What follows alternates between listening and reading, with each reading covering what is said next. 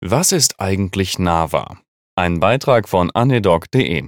Aufgrund einer Nachfrage auf YouTube beschäftige ich mich im aktuellen Artikel mit dem Neurally Adjusted Ventilation Assist, kurz NAVA. Es handelt sich um einen Beatmungsmodus, der mit den Atemanstrengungen des Patienten synchronisiert wird. Das ist grundsätzlich immer sinnvoll aus einer Vielzahl von Gründen. Überdruckbeatmung über ein Airway-Device ist potenziell immer schädlich für die Lunge und sollte so kurz wie möglich gehalten werden. Traumata können betreffen Volutrauma. Tidalvolumina über 6 bis 8 Milliliter pro Kilogramm Körpergewicht werden als schädlich angesehen durch eine zu starke Dehnung des Lungenparenchyms. Die Tendenz geht hier deshalb sogar zu 4 bis 6 Milliliter pro Kilogramm Körpergewicht Tidalvolumen, idealerweise sogar weniger. Barotrauma zu hohe positive Drücke allgemein schädigen ebenfalls. Deshalb wollen wir nicht über 30 Millibar Spitzendruck aufwenden. Artelekt-Trauma periodisches Wiedereröffnen durch rezidivierend kollabierende Abschnitte im Rahmen des Atemzyklus. Oxytrauma. Zu hohe inspiratorische Sauerstoffkonzentrationen induzieren oxidativen Stress und einen fibrotischen Umbau. Deshalb kleiner gleich 50% O2 als Ziel. Zur Reduktion der regelhaft auftretenden dorsal gelegenen Atelektasen zur Verbesserung der Oxygenierung und Beatmungssituation gibt es verschiedene Ansätze. Regelmäßige Umlagerung von Rücken in Bauchlage und umgekehrt, Blähmanöver, das nennt sich Rekrutierung und Spontanisierung der Atmung des Patienten. Wir erinnern uns, physiologische Atmung läuft über den Aufbau eines Unterdrucks, der naturgemäß basal und dorsal in Rückenlage am stärksten ist. Das ist gerade dort, wo die fiesen Atelektasen liegen. Deshalb ist eine frühestmögliche Spontanisierung des Patienten im Weaning-Prozess sinnvoll. Auch übrigens natürlich wegen des Trainings der Atemmuskulatur. Diese atrophiert bereits 24 bis 48 Stunden nach Beginn einer kontrollierten Beatmung. Beschäftigen wir uns also mit spontanatmungserlaubenden Modi. Konventionelle Atemassistenzen werden über einen Flow-Trigger ausgelöst. Dabei ist es mittlerweile egal, ob der zugrunde liegende Modus ein CPAP, VCV oder PCV ist. Hauptsache, ein Trigger ist mit aktiviert.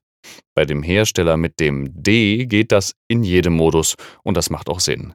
Wenn der Patient es schafft, zwei bis drei Liter pro Minute Atemzug-Flussgeschwindigkeit zu erzeugen, springt die Maschine an und eine definierte Druckunterstützung in Millibar wird verabreicht.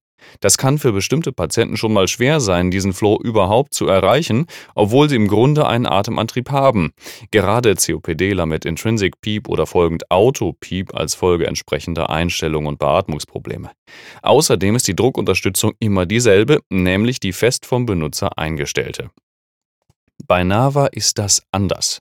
Entsprechend der Aktivität im Zwerchfell wird sowohl die Frequenz der Unterstützung als auch die Menge an Unterstützung dynamisch angepasst. Technisch gesehen wird eine spezielle Magensonde eingelegt, die eine Messelektrode hat und den unteren Esophagus-Sphinkter überspannt, also proximal beginnt und distal davon endet. Diese Elektrode wird mit einem speziellen Modul am Beatmungsgerät verbunden, mit dem Interferenzen, elektrische Aktivität des Herzens und allgemeine Artefakte herausgefiltert werden.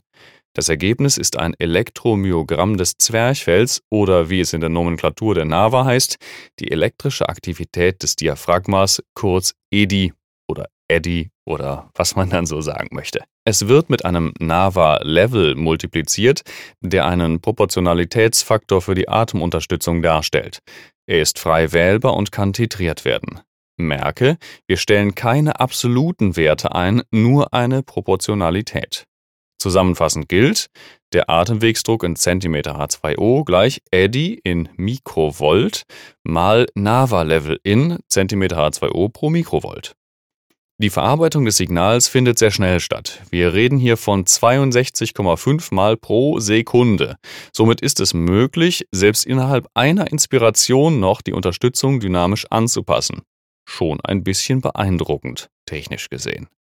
Die Expiration wird eingeleitet über das Öffnen des entsprechenden Ventils, wenn ein voreingestellter Prozentwert des Eddy erreicht wurde. Der liegt zum Beispiel bei 70 Prozent. Danach fällt der Inspirationsdruck auf den eingestellten Piepwert zurück. Voraussetzung für die Durchführung einer NAVA? Funktionierendes Atemzentrum im Hirnstamm, völlig klar. Womit will ich sonst synchronisieren, ja? Und eine korrekte Verschaltung von Hirnstamm zum Zwerchfell, weil wir natürlich am Zwerchfell messen und nicht am Hirnstamm. Kontraindikation eine Zwerchfellhernie, dann kann nämlich die Magensonne nicht messen, oder eben die Nervenbahn ist beschädigt. Also zum Beispiel das Atemzentrum oder der Nervus phrenicus.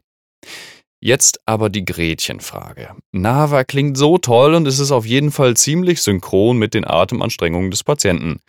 Fehlende Unterstützung, das nennt sich Failed Respiratory Effort, findet quasi nicht statt, verglichen mit konventionellen Maschinen. Aber bringt das auch einen klinisch messbaren Vorteil? Zum Beispiel verkürzte Aufenthaltsdauern, Weaning-Zeiten, geringere Morbidität, Mortalität etc.? Leider existieren immer noch sehr wenige Studien, die sich mit diesem Thema auseinandersetzen. Das ist vermutlich auch der Grund, warum es in der Breite noch nicht angekommen ist. Wenn ich ehrlich sein muss, habe ich noch nie so eine Maschine im Einsatz gesehen. Ihr vielleicht? Wie sind eure Erfahrungen?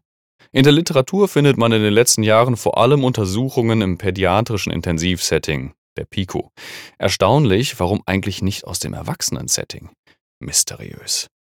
Su et al. fanden in einer kleinen Studie, Stichprobe 21 Probanden, keine Unterschiede in der konventionellen Unterstützung und Nava hinsichtlich Gasaustausch und Thermodynamik. Hm. Dafür fanden andere Studien aber kleine Hinweise auf gewisse Vorteile. Ich drückt das hier ein bisschen vorsichtig aus. Eine Analyse, die drei Studien verglich, mit einer Stichprobe von 275, fand insgesamt eine schwache Evidenz für kürzere Aufenthaltsdauer auf der Intensivstation, geringere Sedierungsbedarf und eine höhere Erfolgsrate von Extubationen. Die Autoren sahen sich am Ende trotzdem nicht in der Lage, eine allgemeine Empfehlung für NAVA auszusprechen in Bezug auf medizinischen Nutzen und auch die Wirtschaftlichkeit, also neue Geräteanschaffung etc.